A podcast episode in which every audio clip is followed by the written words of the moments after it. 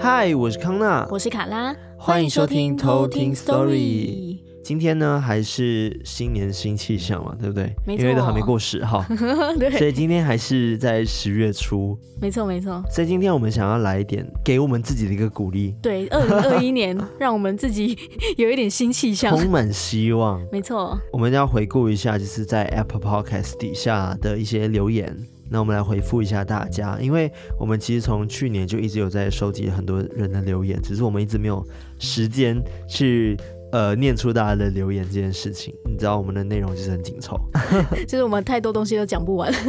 好，我们今天来念几个呃留言好了，我就随机念几个好了。嗯，就是因为留言很多，所以我没有办法念完全部。那或许在下次的时候就有机会念到你的留言哦。好，那我来先念好了哈，就是这位叫做哲毅，他的标题是“主持人们的声音都太有磁性了”。认真是从第一集慢慢追到最新一集，最喜欢海龟汤的部分，也喜欢你们的气氛，继续加油，我会支持你们的。哇、wow！感谢这位哲毅同学，感谢这位 哲毅同学。海龟汤是因为艾瑞克吗？其实是艾瑞克狂粉吧。好，来下一个呢？好，这位同学的名字叫做燕，点点点点点点点。OK。然后他的标题叫做一五八小实习生。OK。他说。每天都挑晚上听，听着听着会起鸡皮疙瘩的那种，音效也超赞，配着故事听，整个就对啦，就像鸡块要配糖醋酱一样。哎、欸，懂吃哦，懂吃懂吃，这位懂吃的同学。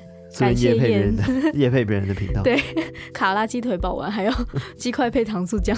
对，谢谢这位同学，就像是每一道菜都要加上香菜一样。没错，no，不能，不能加香菜。香菜超好吃的啊，超难吃。艾瑞克喜欢吃香菜吗？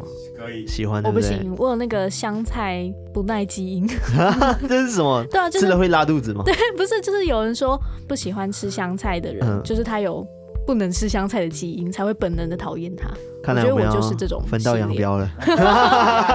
因为香菜，对，从此解散。各走各的路。之前不是那个，就是讲说麦克鸡块，然后不沾那个糖醋酱，那我们就要分道扬镳。哦，有我有看过，超白痴，可恶。好，下一个呢叫做董爱玲，哦，他的标题是超喜欢你们的啦，康纳卡拉的对话超有趣。声音超好听，笑声也很好听。艾瑞克音质控制的超赞，艾瑞克很吵，但他很搞笑。喜欢鬼故事的人一定要来听。说他很吵的意思吗？对，但是他还是在后面称赞他。嗯嗯。谢谢这位董爱玲同学，你的就是很认真的留言，认识。感谢感谢。然后呢？然后有一位叫做凯颖的一个同学，OK，然后他的标题叫做好听的。他说。很喜欢两位主持人的主持风格，康纳的科普感觉出来，康纳很认真的找资料。Oh. 卡拉的笑声，这是邻家傻大姐的笑声。然后艾瑞克的音乐超级好听的 BGM。觉得两位主持人很好，很有实境秀节目的风格哦。实境秀，哇哦！看来我们要发展新的那个对新的路线了。新的路线。对，然后他还有 PS，他说正月十五是元宵节，过年是正月一号哦。啊、抱歉、啊，外国人就是不懂嘛，对不对？后来我已经纠正过来了。好，好，感谢这位凯颖同学。对，凯颖同学，哈，我真的很认真，大家都很认真。对，我们准备资料都准备很久。真的，这位叫做竹佑。他的标题是“你们超棒”，本人是国三生，在忙碌的会考生活中听你们的故事真的很享受，有时候都会自虐，哈哈哈，哈。什么意思？就是哦，就是他觉得又怕又爱听的那个概念。哦，对对对对，就是大概在半夜的时候都会边读书边听，然后都会吓个半死。那另外，我觉得康纳跟卡拉的声音都很好听。而且讲故事都不会结巴之类的，超顺超爱。我刚刚就结巴了，在念你的那个留言的时候，我就已经结巴了。谢谢这位竹友，还是要好好读书哦。没错。还有呢？还有看一下哦，这个一定要念。来，我看。告白偷听史多利，这位叫做艾瑞克的小粉丝，难怪要念。好，偷听的音质跟配乐真的超赞，重点是主持人的声音好好听，谢谢。讲的故事跟 BGM 配合的非常棒，在这里要偷偷告白艾瑞克，声音很赞，配乐功力也很好。卡拉跟康纳讲故事的语调也是非常的顺耳好听，希望节目可以长长久久。谢谢这位艾瑞克的小粉丝，他在旁边只爱比爱心了 哈，看起来是个自肥的部分。我来找下一个我自肥的部分。好，那还有一位叫做萨马哥，萨满，萨马，就是那个萨萨是披萨的萨，然后马是一个王在一个马的那个马，萨马哥。然后他的标题是超喜欢偷听，他说两位的声音很耐听，投稿故事跟鬼故事都很有画面，最后的科普才是我最爱的部分哦。哇哦，这是看来有认真的听，对，有在认真听的 知识型偷听课。对，因为我还很担心大家会不会只喜欢听鬼故事这件事情。对，然后科普后面就哦跳掉跳掉跳 好了，还是要意思意思听一下嘛，帮我们冲一下流量。对啊，长一下知识嘛。好，接下来这位叫做 Edward 三十一，他的标题是名副其实的偷听。频道的名字跟开创的原因跟我现实完完全全一样。上班偷听你们的故事，真的会听到停止呼吸，尤其是找到你了，一讲出口直接吸一口气。哦哦，那集真的蛮可怕的啦。一个倒吸一口，倒吸一口，就是找到你的时候。对。然后你知道吗？你在上班偷听，这时候就有人拍你肩膀跟你说。抓到你了，老板，老板抓到你了，你就偷听课，我也是偷听课哦。哇，你在听那一集对不对？开始相认。好了，还有很多留言呢，其实都蛮多的，我看一下还有什么好笑的。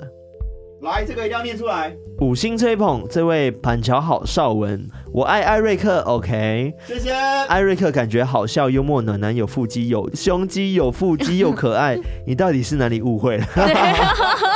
音效又用心，完全是我的菜。康纳、卡拉，我也爱，你们三个都很棒。但是你刚刚前面都是讲说艾瑞克、艾瑞克，对，谢谢。有点像是最后再好啦，也顺便爱一下康纳跟卡拉的感觉，很顺便。那我这里要跟这位就是什么郝邵文。好，上完就是澄清一下，就是艾瑞克他没有腹肌，他没有胸肌，他也没有很可爱。没关系，想象总是美好的。但他音效真的很棒。那至于是不是你的菜，你要看过你才知道。有待商榷。有待商榷。好了，我觉得好。那我们刚刚大概念了，我不知道有几个我没算。对，我们就是这样划着那个 Apple Podcast 里面的留言，对，一直在看哪一些想着随机点这个来念这样子。对对对。那我们之后还是会念啦，就是放心，你们的对我们的支持跟鼓励然后，还有就是一些评论，我们都有收到。没错。那我们也会就是继续加油努力，在这个二零二一年。然后呢，迈向迈向迈向光明的未来，迈向那个叫叫什么实境秀？原来结论是实境秀吗？没有啦，怎么可能？现场讲讲鬼故事，感觉就还蛮可怕的。对啊，那我跟大家讲一下，就是因为二零二一年嘛，然后过年也快到了，嗯、对不对？没错，我们 马上就要接过年了。对，马上就要接过年了，所以我们之后也会开一个，就是小小的一个 donate。的一个管道，没 错没错，就 是欢迎大家就是随喜，然后就是资助我们，就是活下去。感谢大家。但这个管道呢，就是会在我们 Linktree 上面，然后有兴趣的话都可以，就是直接、嗯、直接意思意思的给我们一点咖啡钱之类的。这样讲好吗？可以吗？可以吗？就说哎呀好害羞这样。哎呀好害羞，越来越不自然了。没有，我们就需要一些就是干爸干妈嘛，就是来资助一下我们，就是艾瑞克可以换更好的器材，嗯，然后可能就除了钢琴外，可以做更多的的变奏。然后卡拉的话呢？卡拉哦，就让我去庙里消个晦气吧。那我的话就是可能可以让我换一支。支好用的笔，可以好好画画，是 是好画的笔这样子。我的那个 Apple Pencil 需要那个笔套，太牵强了吧？太牵强了，所以欢迎就是大家支持我们，让我们完成一些小小的梦想，小确幸。好啦，那今天这一集呢，会是由卡拉来跟我们分享故事。没错，那今天这一集也是从一位偷听客的投稿里面去选出来的。因为它里面有提到一个我觉得蛮值得去科普的一个部分。嗯、那这位偷听客的名字叫做汉蛋。汉蛋，对，大家一定没有看过这个字，我还特别上去 Google 了一下，它是那个呃一个韩，然后上面是草布，嗯哼，然后那个蛋是我不知道怎么讲，总之它是那个荷花的别名，哦，就是一个充满文艺气息的一个名字，哦、所以是个文青。感觉是，从名字看啦，应该是文青。所以看字的话，就要到我们 IG 上面，你会打出这个字，对不对？对，我会打出来，让大家看到，叫做汉蛋，学到一个新的词汇喽。哇，除了听故事，还可以学中文呢。好了，那这集的故事，今天这个故事是关于他小时候，就是还是婴儿时期的时候发生的故事。嗯、那他当初听到这个故事，也是他爸后来告诉他的。哦，对，因为他们家其实全家都有灵异体质，嗯，只有他没有，他算是麻瓜这样子，就跟你一样。对，对，所以大家可以好好期待一下哦。好啊，那我们就来偷听 story。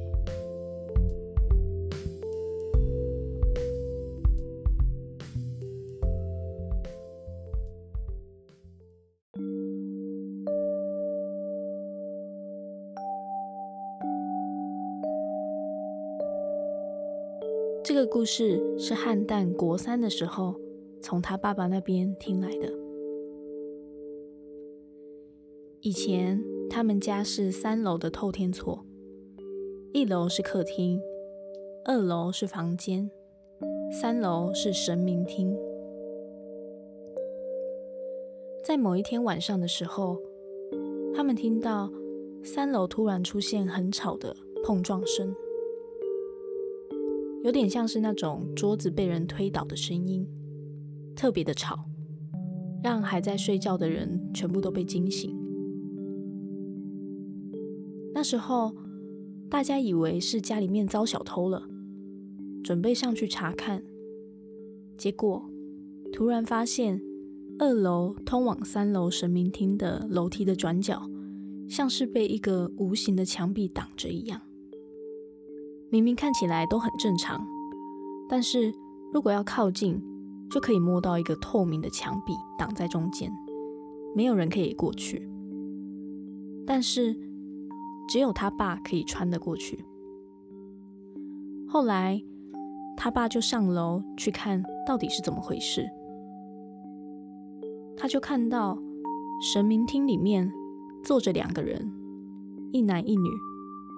是已经去世很多年的祖先，他们对着他爸说：“啊，这阵子要多注意一下旱蛋，尤其是有水的地方，有个女的想要把他带走。”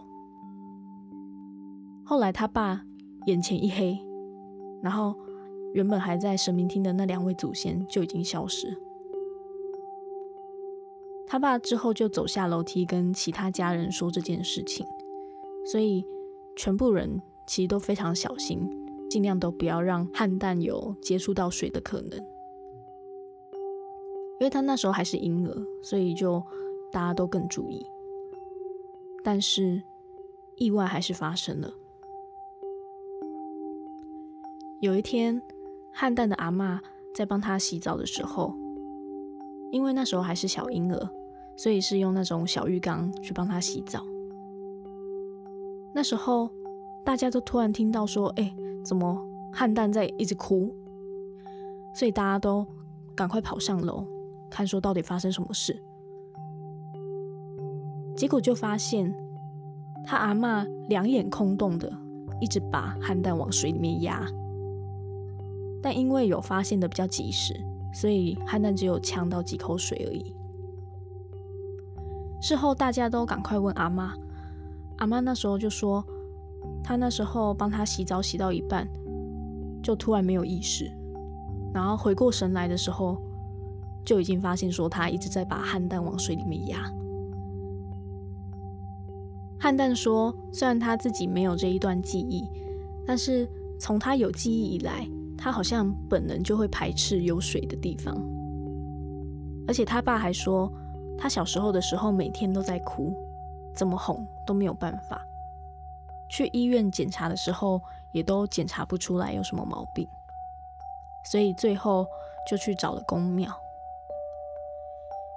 宫庙里面的济公师傅把汉蛋抱在怀中，很神奇的是，他突然就停止了哭声，然后一直盯着济公看。济公师傅那时候先叹了一口气，然后笑了一下，就说。这孩子跟我有缘，就让他当我的干女儿吧。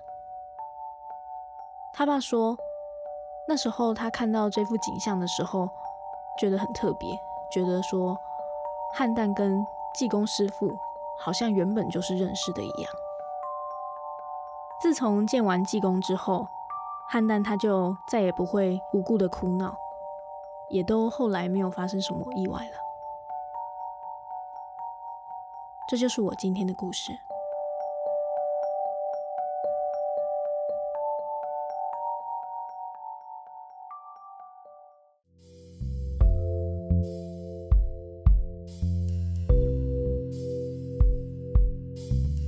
我觉得这个故事很悬呢。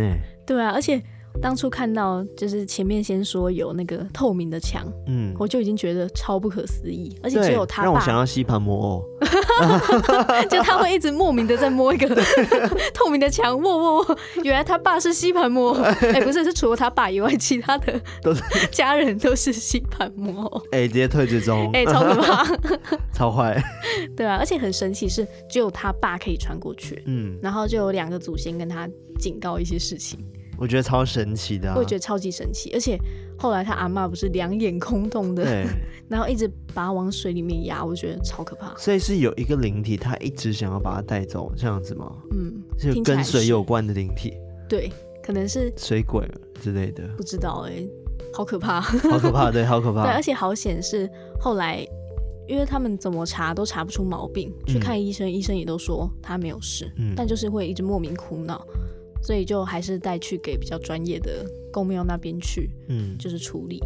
然后遇到那个济公，就是济公之后，才都完全没有事情。所以他也没有说他不能碰水到什么时候，对不对？嗯，没有。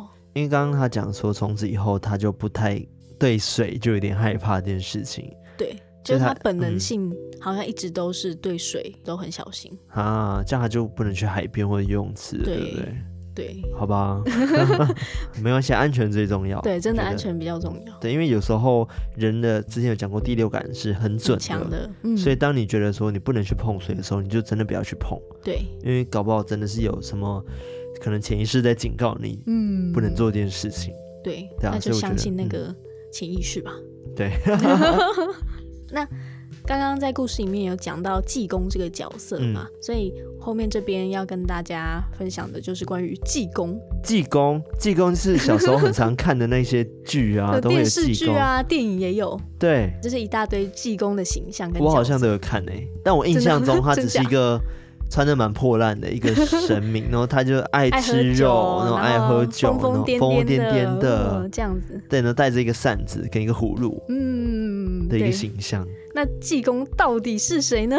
今天就帮大家整理一下，嗯，因为我自己其实也常常听到济公这个名字，但不知道就他到底是什么来历，嗯，甚至也不知道说就是有什么是可以去请求他帮忙的。嗯，传说是在南宋时期，浙江天台县的那边。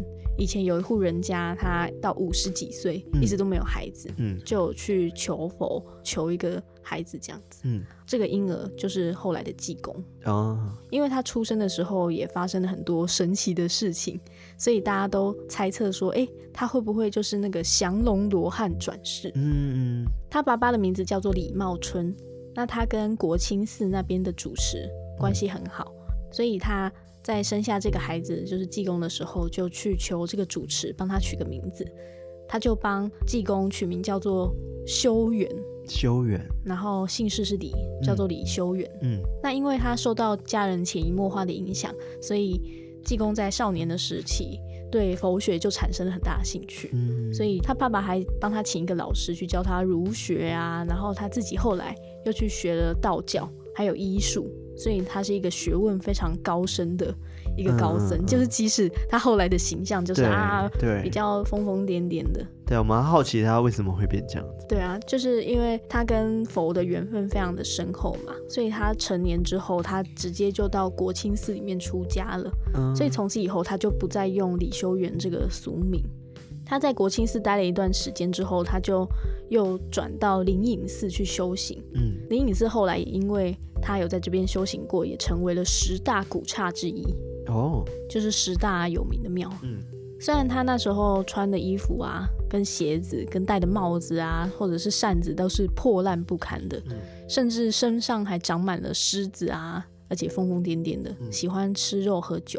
但是是一位非常有名的得道高僧。他做的都是一些除暴安良啊，然后扶危救济的一个大善事，所以很多人就把他这个举动冠以一个名号，叫做济，就是救济的济。救济的。对，那也再给他一个功，就表示是对他的一个尊称，所以叫他济公。哦。但一开始的时候，世人都非常的反感他。都觉得说啊，他这样的言行举止啊，都不能作为和尚，嗯、因为我们一般所知的和尚，对，就是不能喝酒啊，然后不能吃肉，嗯、但是他都还是做了，然后还疯疯癫癫的。嗯，但是后来随着济公他也不断的去帮助百姓，嗯、然后去惩罚那些恶人，所以大家都反而把他这个疯疯癫癫的形象尊称为祭奠，嗯、也算是就是大家对他的一个喜爱跟一个小尊称。嗯。对，然后也是一个很独一无二的称呼。那也因为他济世救人，所以大家都称他为活佛。然后历代的人很多也都是觉得说他是降龙罗汉转世下凡来救苦救难的。嗯。嗯嗯好像听过，嗯，就很多人都会说他是降龙罗汉转世。嗯、那什么是降龙罗汉呢？相传降龙罗汉他是佛祖的第十八个弟子。嗯，古时候的古达印度龙王，他那时候用水去淹那个那叶国，然后私自的去藏匿了佛经。这时候降龙尊者就制服了这个龙王，去把这个佛经取回来，立了大功，嗯、所以就封他为降龙罗汉。嗯。但他修炼了几百年都没有办法修成正果，所以他就请教观音菩萨，就说啊，为什么他都没有办法去修炼成，嗯，就是一个佛这样子，然后才知道说啊，原来是自己的尘缘未了，所以他就下凡间，然后去普度众生，想要了结他的尘缘，嗯，所以他才下凡来去成为济公，嗯，去帮助大家，嗯。但其实济公是活佛的这个说法，各方也有不同的意见。嗯、因为也有人说到说，其实印度只有十六个罗汉，没有十八罗汉之说，嗯嗯嗯、所以就更不可能会有这个降龙罗汉。嗯、所以也有一派的人觉得说，降龙罗汉他只是可能自己编撰的一个罗汉。哦，对，就是不是真的有十八罗汉这样子。所以如果照这个说法来看的话，因为罗汉是佛之下的，嗯，所以如果他连罗汉都不是的话，那济公就更加谈不上是一个佛，这是一个说法。哦，另外一种说法就是有一派人觉得说济公他不算是一个神明。嗯嗯嗯。那听到这，你应该也会有一个疑问说，哎，所以为什么济公他可以吃肉喝酒？对，可以不受就是那个限制？对。但其实他不是不受限制哦，就是有一句话是“佛是人时非真身”。就是真正的佛在世人的时候，其实他不是用他的真身去示人，哦，也就是说，嗯、佛都会用另外一种形象去出现在人的面前。嗯，所以有一些佛他会为了去教化众生，就是会用一个乞丐的样子呈现在大家的面前。然后当你发现他是佛的时候，他就会用原籍的形式去离开这个人间。嗯嗯，据说啊，我也听说过，就是其实为什么他会吃那个肉跟酒这件事情，嗯。是因为他为了要掩盖他自己是佛的身份，对，对，就是刚刚讲的嘛，他可能会变成另外一种形式，嗯、然后他就是会。呃，让大家看起来他就是一个普通的人，对，就是为了要掩盖他这个身份，所以他就用这个比较疯癫的形象啊，然后破衣破裤的这个形象出现在世人的面前。对，我记得有个传说是讲说，他把那个活的东西吃下去的时候，一般人吃下去的时候就变死的嘛，对不对？对，但是他吃下去的时候，他会变成活的，他还是可以把它吐回来变活的。对，所以就是他即使看起来就是吃下去的是死掉的东西，嗯、但他其实都是可以在。再把它变回来。对，有一种说法是，它吃进去之后，其实是可以帮那些动物去做超度。嗯、对，所以对他来说也是一种功德。对，而且他喝下去的那些酒，嗯、就其实就会变成清水，嗯、就是都不会是酒，所以他也不是真的破戒。嗯嗯，嗯，那只是一个他想要呈现在众人的形象而已。好酷哦。对啊，所以也有人的说法是，济公他呈现在众人的面前，然后想告诉世人说。其实吃肉信佛会比就是你吃肉还不信佛好，就是他其实最主要的是想说，就是要发自内心啦。对对，就是即使你吃素，也不代表你是真的真的去信佛，就是你心中要有佛，才是你学佛最重要的一步，而不是你外在表现的像是信佛一样，但其实内心很邪恶、很肮脏这样子。对，所以是修心不修口。嗯。即使常常吃肉喝酒，都不会改变他的修行，依然法力非常的高深。哎、欸，那拜济公其实是拜什么？嗯，我也非常好奇这个问题。很多人都说，只要是遇到无法解决的事情，就会去拜他。嗯、就是其实没有限定说一定要是什么情景。就是你只要遇到困难，或者是有哪里卡卡，其实都可以去拜托济公，然后去显灵帮他们解决困难。所以济公其实很万能。对，其实是蛮万能的，因为他诞生的那个时候，其实也是在一个社会比较疾苦的一个时刻，哦、所以很多户人家其实都会去拜说啊，让他就是可以三餐都吃饱啊，或者是说什么哦，就是生活顺利平淡这样子。所以他也是。可能是所有神明里面最亲民的一位，对，也有可能。那济公的佛像，它还有另外一层意思是，对心怀恶念的人，对他们是一种威慑，就是坏人只要看到济公的佛像，就不敢肆意的妄为。嗯，就也是济公佛像它的另外一个一个防护罩，保护墙，一个形象啊，一个形象。对，那刚刚有说到济公，他身上就有背。那个葫芦啊，然后对扇芭蕉扇，我记得他好像是有一些意思的。没错，他拿着这个东西其实是一种法器。嗯，我以前看他的剧的时候啊，都是济空挥一下扇子，那、嗯、那个人就飞走了，或者是他的扇子好像很万用。嗯。对，很强的一个法器，对啊，但是我印象中是葫芦里面都装的都是他的酒。对，就其实他挥动扇子的时候就会产生气流，引起向上变化，就是跟一般扇子功用是一样。对，其实是一样，只是好像比较更有 power 一点。对，更有 power 一点，就可以把人吹飞之类的。那另外，济公身上还有绑着葫芦嘛？嗯，那他葫芦有两个圆弧，然后是大小相连着的，然后中间有一个通道。嗯、对，然后去譬喻说。其实要告诫大家要低心下气，把自己的私心缩小，才可以通过这个瓶颈。哦，所以它上面是大吗？还是？对，它上面是小，下面是大，把自己的私心缩小，就可以去通过一些瓶颈。嗯，哎，他居然用瓶颈这个譬喻，你知道吗？就是双关，觉得挺好的。对啊，人生困难跟那个小小的瓶的颈这样子，嗯、才可以去进入另外一个境界。嗯融入大我，与大我合而为一，达到天人合一的境界。对这个概念，那我还蛮好奇，那个济公他的扇子跟那个什么牛魔王的老婆铁扇公主，铁扇公主哪一个扇子比较厉害？应该来打一架这样子。那另外，济公他身上其实还有不同的配件，像是他的那个僧鞋，就是他的鞋子，嗯、代表的是河童。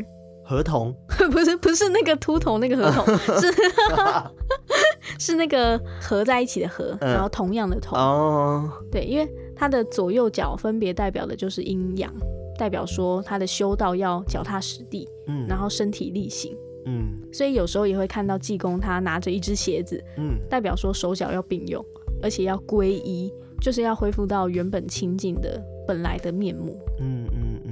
刚刚讲到手脚并用，不禁想起 母校的借鉴，手脚并用，德智兼修。这样大家都知道我们来什么？对，好像早就知道我们是某圈圈大学嘛。对，某圈新大学。某圈圈新市圈大学，越来越明显。好啦，那这集大概的关于济公的解释就到这边。因为济公的世界观或者是说法也是非常的广大，嗯、那如果大家还有听过什么样子的说法的话，都欢迎在下面 Instagram 的留言啊，或者是那个 Telegram 上面去告诉我们你的想法。嗯，那一样就是喜欢我们节目的话呢，记得到 Apple Podcast，然后给我们留言，然后给我们五星，那就是我们会看你们的留言跟建议。对，就是不管是。就是啊，好了，鼓励我们的，或者是有给我们一些建议的部分，嗯、我们都会放在心里。对，那就伤心难过，对，然后大哭一场。没有啦，我们还是会努力让自己心情保持明亮的。明亮，没错。大家的鼓励，其实也是一个让我们很前进的一个动力嘛，对对？没错，没错，非常感谢大家。所以大家一定要努力的留言，没错，努力，大家只能留一次而已啊。对。就是欢迎给我们五星，然后评论，然后再就是推广给你身旁的朋友认识我们偷听 Story，没错没错，一起加入我们的偷听行列，没错，壮大偷听的行列。对，在这一年呢，我们要来乱许愿了，是不是？对。希望在过年的时候，我们粉妆可以破多少人之类的。好了，我还是不要讲。搞不好这集播出的时候，我们就就嗯。就嗯好了好了，那我们今天就到这里，那我们下次再来偷听 story，拜拜。